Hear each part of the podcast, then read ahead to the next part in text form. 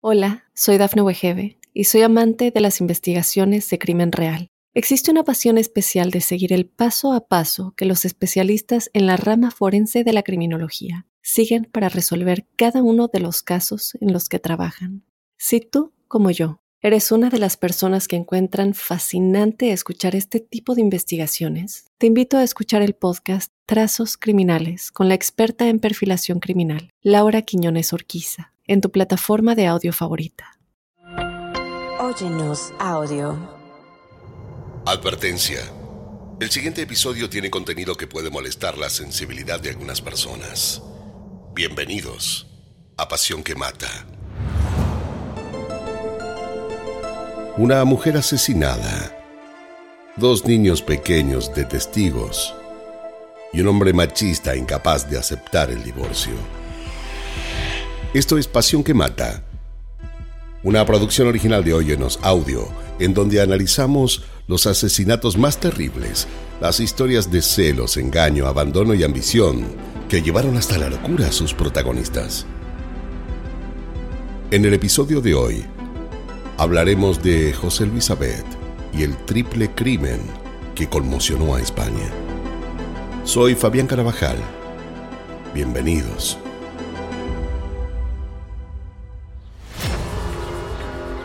José Luis Abed tenía 44 años cuando se convirtió en un asesino que con su historia choqueó a todo un pueblo de España. José Luis Abed nació en la localidad de Bertamirans, una pequeña ciudad de La Coruña, en España. Provenía de una familia normal compuesta por padre, madre y una hermana. Sus padres se habían esforzado mucho para darle todo lo que podían tanto a él como a su hermana mientras fueron creciendo. Pero Abed tuvo siempre una personalidad muy particular. Si bien en el seno de su familia se mostraba cariñoso y solidario, para afuera era un joven de pocas palabras, introvertido y con muy poco roce social.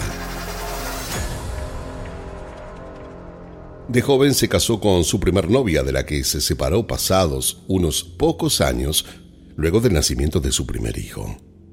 El divorcio entre ellos había ocurrido en muy buenos términos. Pasado el tiempo y ya más repuesto de aquel fracaso, conoció a Sandra Boquete, de quien se enamoró y al poco tiempo se casó en segundas nupcias con Sandra.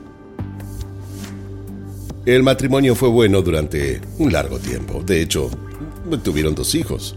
Ambos trabajaban mucho y la idea de llevar adelante la familia los tenía felices y contentos, aunque el temperamento de ambos era diametralmente opuesto. Sandra trabajaba como técnica administrativa en Stack, una empresa dedicada a la fabricación de productos del sector del aluminio. Y Abed era para todos eh, una especie de bicho raro.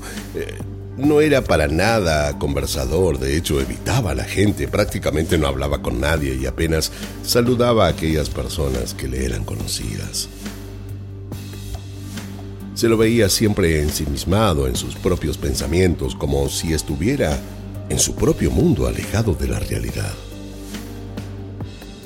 Con el tiempo su temperamento fue empeorando y hasta llegó a tener peleas por temas sin importancia y con algunos vecinos del lugar a los que amenazó verbalmente y hasta llegó a correr con un hacha o intentar arrojarles una maceta. Sandra era quien debía mediar en estas situaciones y como ella era muy querida por todos y de alguna manera sentían pena que tenga que estar con un hombre como Abed, dejaban pasar la situación sin mucho que decir. Abed Trabajaba en la construcción además de ofrecer servicios para revestimiento de obras. Antes de dedicarse a esto, había intentado sin éxito incursionar como emprendedor, pero no tuvo uno, sino varios fracasos. En el año 2012, Abed estaba eufórico con un proyecto. Convencido que sería un éxito absoluto, abrió en la ciudad de Pontevedra una tienda de productos alimenticios y tabaco pero lejos de ser un emprendimiento rendidor, fue un rotundo fracaso. Si bien casi perdió todo lo que tenía, creyó tener otra gran idea y puso una tienda de alimentos congelados en su ciudad natal. Pero la suerte tampoco quiso acompañarlo esa vez. Aún así, Sandra eh, lo seguía apoyando. Pero su desánimo y mal genio comenzaron a ser una constante luego de estos dos grandes fracasos económicos que lo obligaron a trabajar en relación de dependencia en la construcción, en un trabajo que si bien sabía hacerlo, no era lo que él quería para su vida.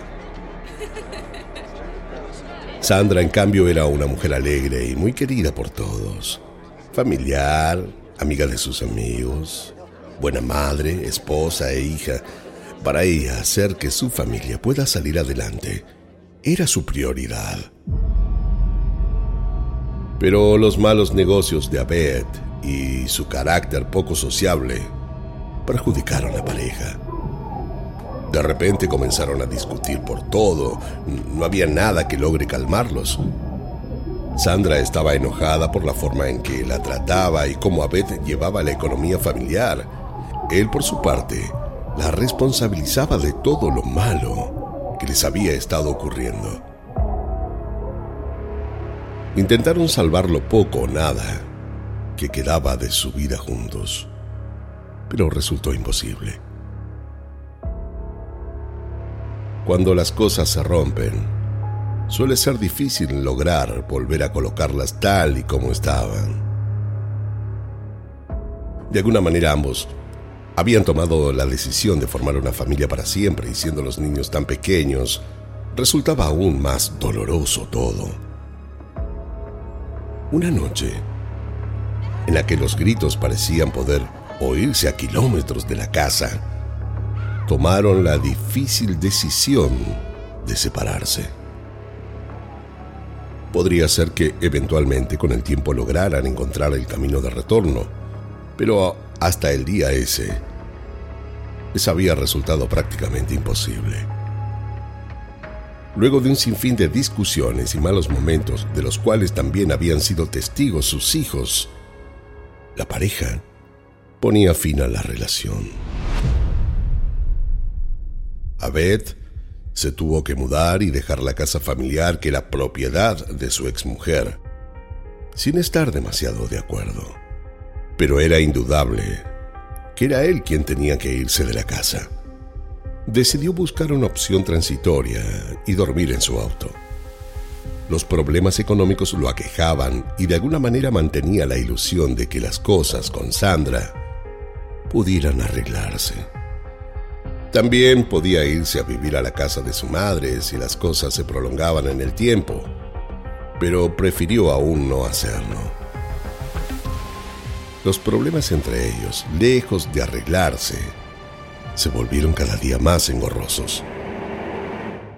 Los temas económicos pasaron a ser una constante de discusión ya que Abed había pedido varios préstamos para los emprendimientos fallidos que él mismo había hecho y en vez de hacerse cargo de sus malas decisiones y costear el dinero que había solicitado al banco, comenzó a exigirle a Sandra que sea ella los pague.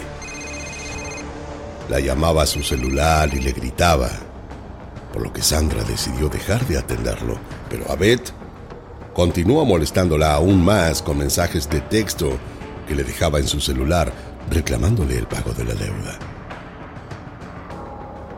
Le escribía cosas feas, la insultaba y le hacía un sinfín de comentarios absolutamente misóginos.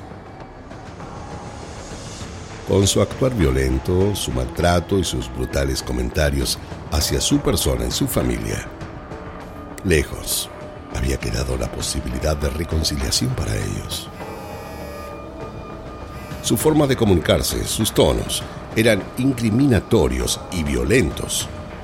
También se le había dado por llamar y cortar, cosa que podía hacer durante horas, entrada la noche hasta que Sandra debía apagar el teléfono porque no existía forma alguna de que él desista de hacerlo. Eh, la situación era cada vez peor y Sandra comenzó a tenerle miedo. Eh, no sabía qué hacer y le contó a su familia quienes también comenzaron a estar muy preocupados. Abed se había convertido en una persona desconocida para todos. Nadie sabía qué sería capaz de hacer. ¿Cómo y cuándo se le había despertado tanta violencia? Y fue entonces que, para protección tanto de ella como de sus hijos, decidió contratar un servicio de cámaras de seguridad que colocó presurosa en su hogar.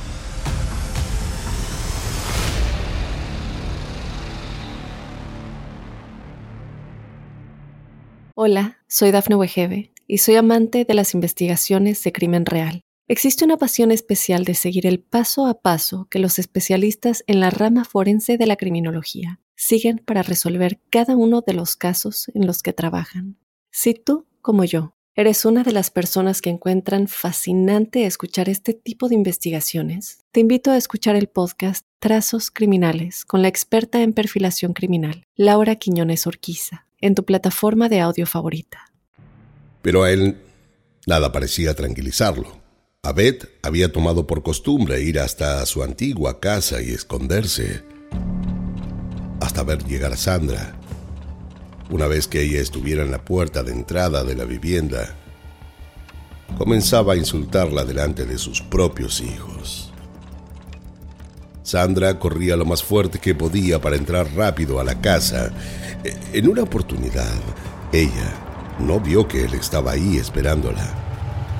Se había escondido detrás de una pared. Sandra bajó tranquila, tenía a sus hijos agarrados de cada mano Metió la mano en su cartera para tomar las llaves y al hacerlo, él se colocó corriendo detrás de ella.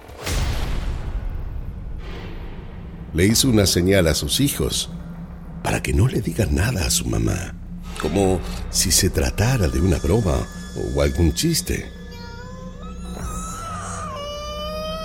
Pero uno de los pequeños comenzó a llorar. Sandra se dio vuelta para ver qué pasaba y recién ahí vio a Beth, que estaba parado detrás de ella, sonriéndole. Sintió pánico. No sabía qué quería ni qué era capaz de hacerles. Amablemente le pidió que se fuera. Es tarde ya y los niños están cansados, le dijo.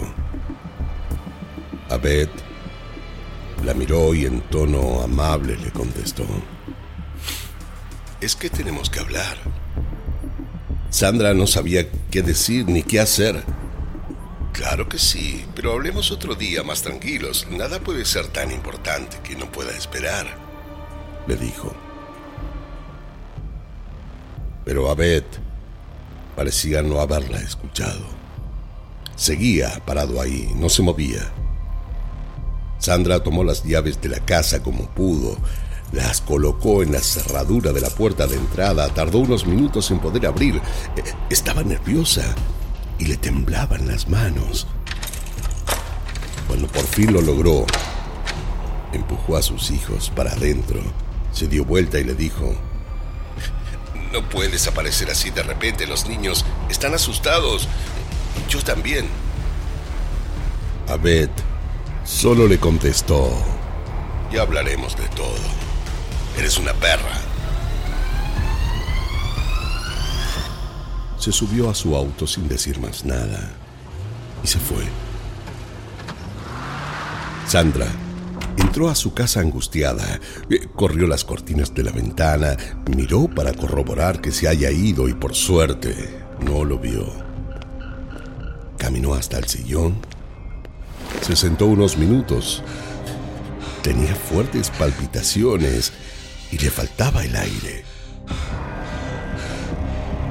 Se dio cuenta en ese mismo instante que Abed no la dejaría en paz. Tenía que hacer algo. Debía pedir ayuda. Además también comenzó a tener miedo de qué era lo que hacían sus hijos cuando estaban con él. Aún no habían resuelto el tema de la tenencia compartida y Abed muchas veces Los venía a buscar y se los llevaba, pero los pequeños ya no se querían ir con él. Cuando esto sucedía, Abed comenzaba a los gritos en la puerta y la acusaba de que ella quería separarlo de sus hijos. Una tarde, Sandra decidió regresar más temprano de su trabajo. Les preparó la merienda a los pequeños y le preguntó, como disimuladamente, si el padre los había tratado mal alguna vez. Los niños tardaron en responder, pero el más grande de sus hijos le dijo mientras comía una galletita que no, pero que a veces se enojaba un poco. Lo que no me gusta es dormir en el auto, mamá. Hay días que tenemos frío. Además, papá estaciona el auto en lugares donde no hay nada y nos da mucho miedo. Si le decimos se enoja y empieza a gritar. Contestó el pequeño. ¿Podemos no ir más con papá y quedarnos acá en casa? Le preguntó. Sandra les dijo a sus hijos que ellos no estaban obligados a ir si no querían, que no se preocupen y que personalmente hablaría de eso con su padre les aseguró que no tenían que tener miedo y que de ahora en más sería bueno que le cuenten las cosas que les pasen, así ella sabría cómo ayudarlos. Pero esa noche Sandra no logró conciliar el sueño. Se quedó en su cama mirando el techo por horas. Sabía que debía hacer algo para intimidarlo. Si no, Abed no sería capaz de dejarlos en paz. ¿Acaso esto era tanto pedir? ¿Cómo podía haber estado con él estos años? Eh, ¿Cómo había sido tan tonta en no darse cuenta con qué clase de hombre se había casado? Ese fue un punto de quiebre. De ahí en más, la relación fue cada vez peor entre ella y él. Cuando él le escribía para ir a buscar a sus hijos, Sandra le ponía excusas. Algunas veces le decía que los pequeños no podrían ir con él porque tenían muchas actividades escolares. Otras veces le decía que estaban con gripe, pero sabía que esta era solo una solución a corto plazo. Habló con su familia de esto y juntos pensaron en la opción de hacerle una denuncia judicial. Y eso hizo. Debía dejar asentada la situación que vivían tanto ella como sus hijos. Además pensó que con esto Abed se calmaría. Sabría que ella estaba dispuesta a accionar judicialmente si él intentaba agredirla o seguir molestándola, pero lejos de sentirse intimidado, Abed se envalentonó aún más. Desde siempre, él había sido un gran amante de las armas. Todos lo sabían y de hecho tenía varias en su poder.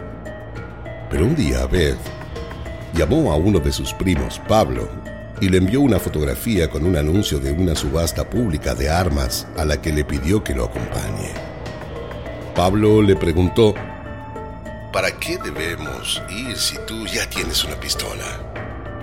Pero Abed rápidamente le contestó, es que voy a necesitar más porque tengo mucho que hacer con ellas. Abed estaba elucubrando algo siniestro en su fuero interno. Que odiaba a Sandra y la culpaba por todo, sus más cercanos lo sabían, pero lo que no sabían era qué sería capaz de hacer. Cuando un conocido lo vio un poco perdido, no dudó en recomendarle que fuera a ver un chamán. Y Abed lo llamó. Concertó una cita y un lunes por la tarde se dirigió a la casa de este señor. Tocó la puerta y una ayudante lo hizo entrar. La casa era acogedora, tenía en la entrada una pequeña sala de espera, unas revistas sobre una mesita pequeña en el centro del salón, unos bidones de agua fría y caliente, unas tazas sobre una bandeja con té o café y un gran espejo de pared a pared donde podía verse todo. Abed se miró un largo rato, más bien lo hizo durante todo el tiempo que tardó en ser atendido. El chamán luego abrió la puerta y lo hizo pasar a su consultorio. Abed le habló de Sandra, le explicó todo el daño que ella le había hecho, le dijo que ella siempre había intentado que las cosas a él le fueran mal, y tanto empeño puso que hasta lo había logrado. El chamán lo escuchó atentamente cuando Abed terminó de hablar, le preguntó, ¿Quieres que le hagamos daño a tu exmujer? ¿Estás seguro de eso? Abed, sin titubear, le contestó, Quiero que le hagas daño a ella y a toda su familia. El silencio se hizo presente en la sala. Ambos se miraron a los ojos y se extendieron las manos acababan de cerrar un pacto. Había quedado claro lo que el chamán debía hacer. Este se comprometió a hacerle daños espirituales a Sandra, a su madre y a su hermana. Antes de abrirle la puerta para que se vaya, el chamán le dijo, Te aseguro que en pocos días todas comenzarán a sentirse mal. Mi poder en estos casos es absoluto. Igualmente, debemos volver a vernos. Abed se sintió feliz por primera vez en mucho tiempo. El saber que su ex mujer y su familia política estarían pasando malos momentos lo hizo volver a sonreír. Entonces, no todo estaba perdido, pensó. Estos encuentros con el chamán continuaron.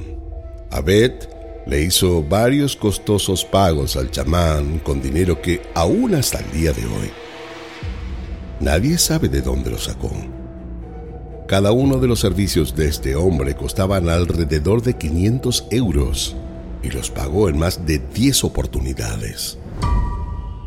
Abed esperó confiado para ver los resultados, pero lo cierto es que al cabo de varios meses su ilusión no era la misma.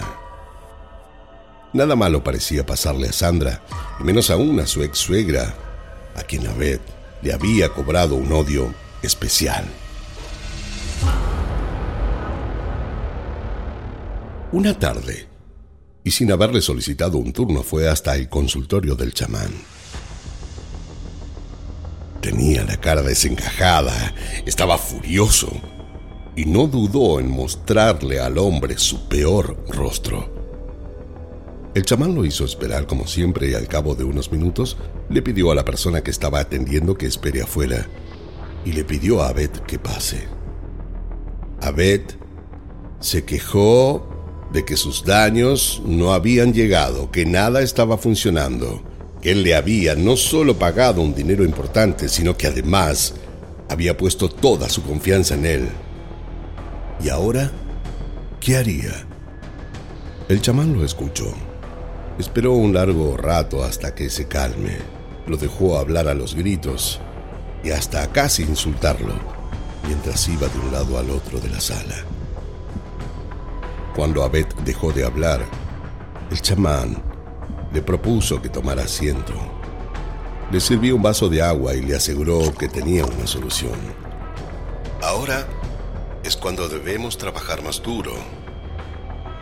Sé cómo debemos seguir.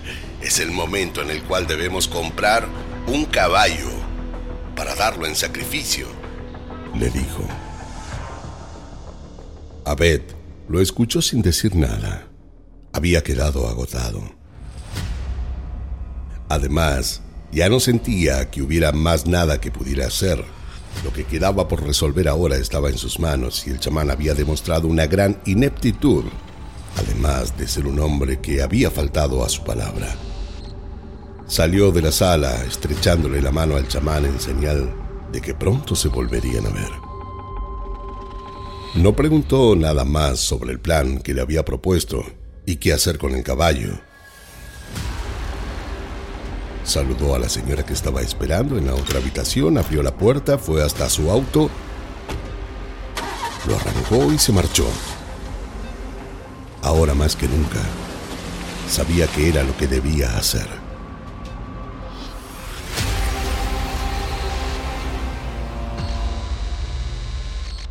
Hola, soy Dafne Wegebe y soy amante de las investigaciones de crimen real. Existe una pasión especial de seguir el paso a paso que los especialistas en la rama forense de la criminología siguen para resolver cada uno de los casos en los que trabajan.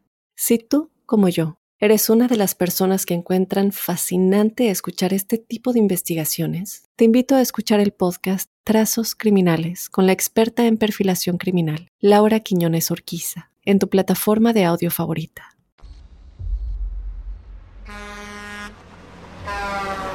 Se dirigió hasta una cafetería. Se bajó del auto y pidió un café. Se sentó solo en una mesa. Tenía la mirada perdida y cualquiera podía ver a un hombre absorto en sus propios pensamientos. Hasta parecía ido. Al trabajo, si bien asistía con regularidad, lo tenía un poco abandonado. No trabajaba con el ahínco y las ganas de antes. Hasta algunas veces hacía mal las terminaciones y sin embargo nadie osaba en decirle nada. Ese día fue al trabajo. Le había tocado el turno noche. Al llegar vio a sus compañeros y les dijo, Les quiero contar que hoy voy a hacer algo soñado algo que debía hacer hace mucho tiempo. Pero nadie entendió de qué hablaba y tampoco se animaron a preguntarle. En todo caso, todos los allí presentes no eran más que compañeros de trabajo, con ninguno había logrado establecer eh, una verdadera amistad. Miró su teléfono y se puso algo nervioso. Estando allí, recibió un llamado. Era Sandra. Atendió y empezó a los gritos. Todos lo escucharon. Le decía barbaridades. Hasta llegó a golpear con su mano uno de los lockers donde solía dejar su ropa. Estaba enardecido. Y uno de sus compañeros se acercó para tranquilizarlo. Sabían que tenía problemas con su exmujer, pero jamás habían presenciado una escena semejante. La noche transcurrió y con ella llegó un poco más de calma. Todos se abocaron a sus tareas y Abed también parecía concentrado en las suyas. Cuando finalizó el turno de las seis de la mañana, fue hasta el vestuario, dejó su ropa en el lugar donde todos los días la dejaba y se cambió. Tomó su celular y le envió un mensaje a Sandra. La insultó y la amenazó Sandra le contestó con una imagen, a la que él la respondió. Esa florcita te la voy a dar yo a ti, ya verás, le dijo. Terminó de cambiarse, saludó a sus compañeros y fue hasta su auto que se encontraba aparcado en la playa de estacionamiento. A las 7.30 de la mañana, ya estaba conduciendo por la autopista rumbo a Valga. Sabía que su exmujer saldría de la casa con sus hijos, pasada las ocho para llevarlos a la casa de su madre, desde donde el mayor iría luego hasta el colegio en compañía de su abuela. Para Sandra y los niños era un día normal. Las peleas telefónicas con Abed eran parte de la vida diaria y no pensó que algo podría pasar a mayores. Les preparó el desayuno a sus hijos como de costumbre luego de tener que hacer varias hazañas para lograr sacarlos de la cama. Separó la ropa que cada uno debía ponerse y los ayudó a vestirse. Tomó unas frutas y un poco de comida y las colocó en los tuppers que puso a cada uno respectivamente en sus mochilas. Luego fue hasta su cuarto para terminar de cambiarse. Tomó las llaves de la casa, del auto tomó a los pequeños y salió. En la entrada, se encontró con Abed. Estaba sorprendida y con miedo, pero intentó disimularlo. Él estaba parado. No hizo ni dijo nada. Sandra apresuró su andar, evitó mirarlo y se acercó con premura hasta el auto abrió la puerta trasera para que se suban primero sus hijos y luego subió ella. De los nervios que tenía, eh, no pudo colocar las llaves para encender el motor. Cuando miró por la ventana, Abed estaba parado frente a ella. Fuera del auto, con una pistola calibre 32 apuntándole, se puso pálida del miedo que sintió apenas pudo reaccionar y para cuando quiso darse cuenta,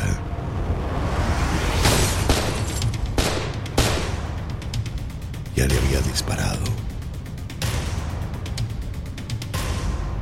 Fueron cuatro los disparos que recibió antes de caer muerta sobre el volante. Los disparos habían atravesado la ventanilla del conductor. Todo era sangre. Sus hijos, que estaban sentados en el asiento trasero, lo habían visto todo. Habían sido testigos de cómo su padre asesinaba brutalmente a su madre. Sandra había recibido dos disparos en la cara, otro en la sien y el último en el cuello. Sandra estaba muerta. Sus hijos lloraban, pero lo hacían como en silencio. Parecían haberse tragado los gritos por temor a que también les disparase a ellos. Abed no les dijo nada. Tampoco los miró ni se acercó a ellos. Lo único que hizo fue voltear la cabeza para mirar por última vez a Sandra y asegurarse de que ella estuviera muerta.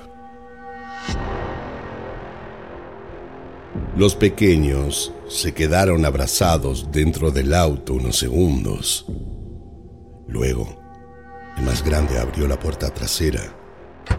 Como no podía, la empujó con la pierna, tomó a su hermanito de la mano y juntos corrieron a esconderse en una especie de cobertizo que tenía la casa al final del jardín.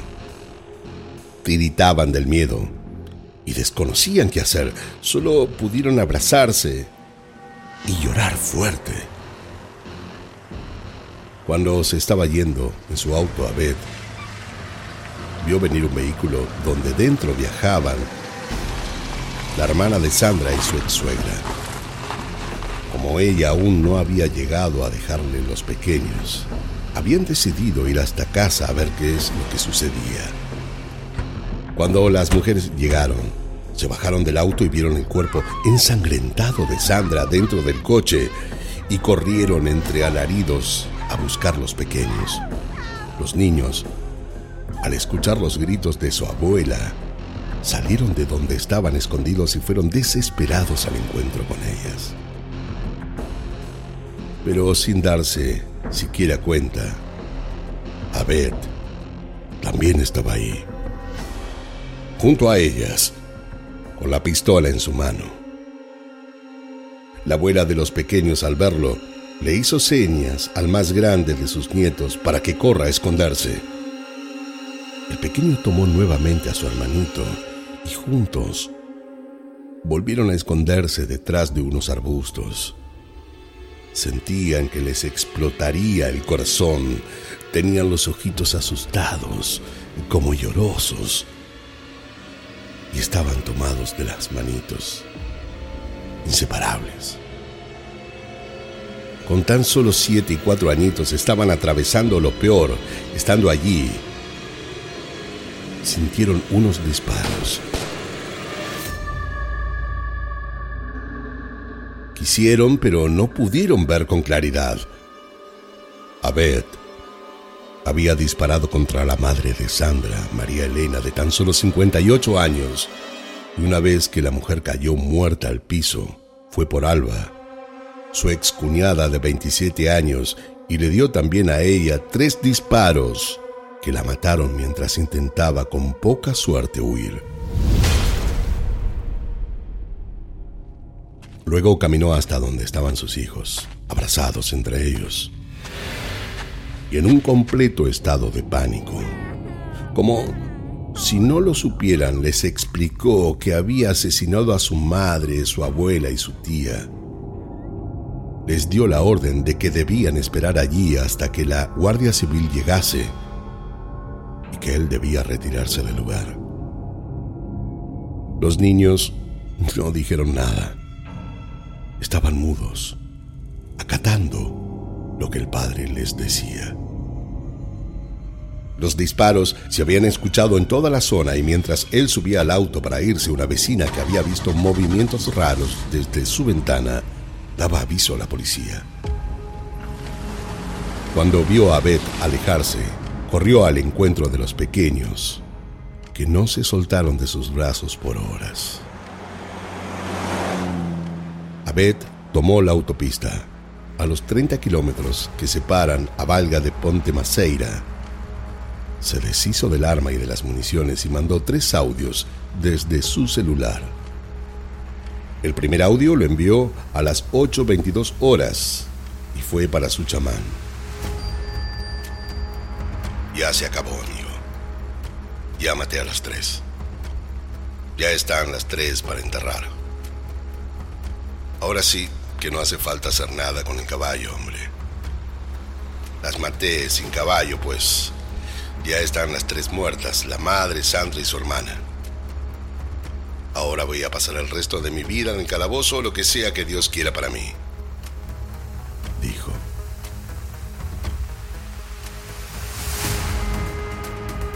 Luego de este audio, unos exactamente seis minutos después, envió un mensaje a su primo Pablo. Dile a mi jefe que me dé de baja, no vuelvo más.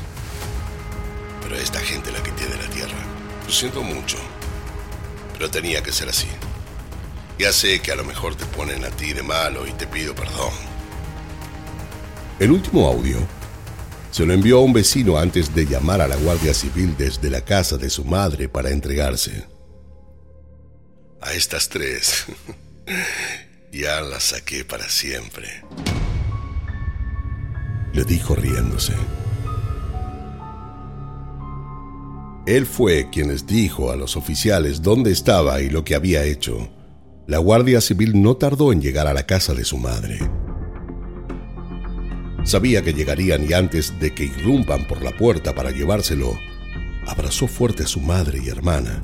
De hecho, cuando la policía tiró la puerta abajo e ingresó, Beth aún Seguía abrazado a ellas como si no pudiera o quisiera despegarse.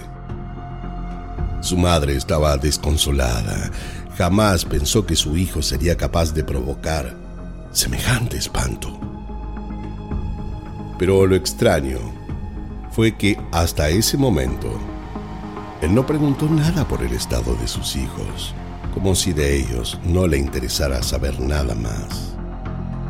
Las disputas entre Sandra y Abed jamás habían hecho suponer un final semejante.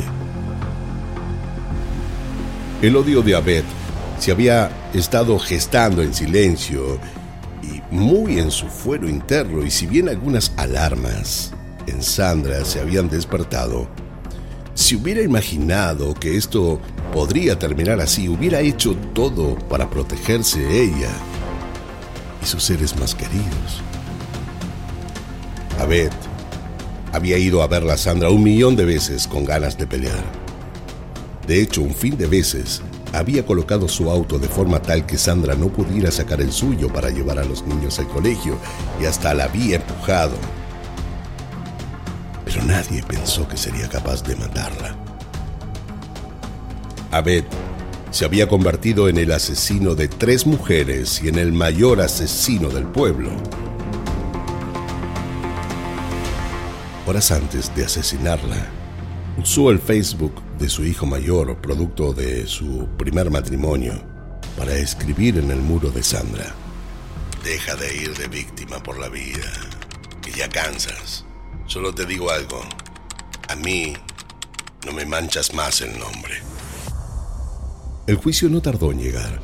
Ya hay veredicto por el triple crimen de Valga en Pontevedra. Prisión provisional comunicada y sin fianza para José Luis Abel. El jurado de forma unánime lo declaró culpable de los tres asesinatos. Culpable por unanimidad. haber dado muerte inesperadamente a su ex esposa Sandra. La deliberación se ha extendido durante seis horas y Abed, quien pidió perdón en la última jornada del juicio, Autor confeso de matar a su ex mujer Sandra Boquete Jamardo, su ex cuñada Alba Boquete y su ex suegra María Elena Jamardo Figueroa, que no tuvieron ninguna posibilidad de salvar su vida ni tampoco de lograr defenderse.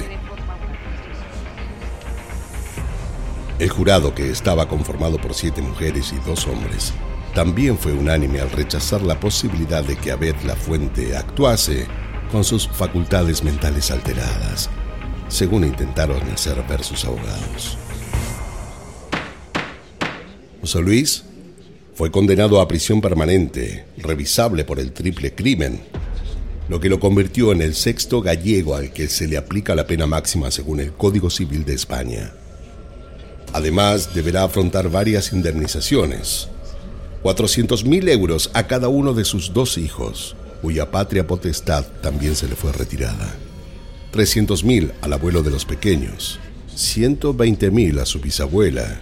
55.000 euros a cada uno de sus cuatro excuñados. Y 80.000 euros para la pareja de Alba Boquete.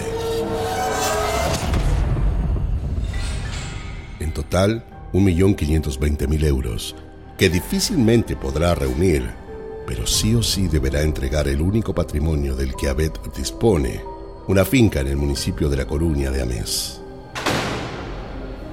Hoy pasa sus días tras las rejas y sus hijos jamás lo fueron a ver.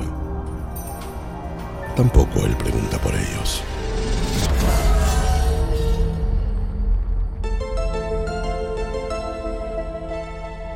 Esto fue Pasión que Mata, una producción original de Hoyonos Audio. No olviden suscribirse y calificarnos en todas las aplicaciones de podcast. Soy Fabián Carabajal y nos escucharemos en el próximo episodio en donde como siempre descubriremos cómo la obsesión puede confundirse con amor, cuando en realidad llega a ser una pasión que mata. En la narración Fabián Carabajal, producción ejecutiva Daphne Wigebe, guion producción Débora Montaner, edición y montaje Fabián Carabajal Diego Arce, música original Jano Joel.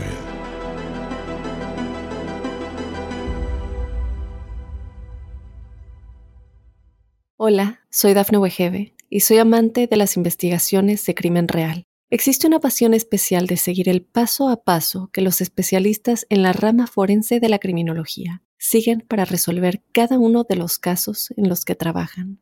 Si tú, como yo, eres una de las personas que encuentran fascinante escuchar este tipo de investigaciones, te invito a escuchar el podcast Trazos Criminales con la experta en perfilación criminal, Laura Quiñones Orquiza, en tu plataforma de audio favorita.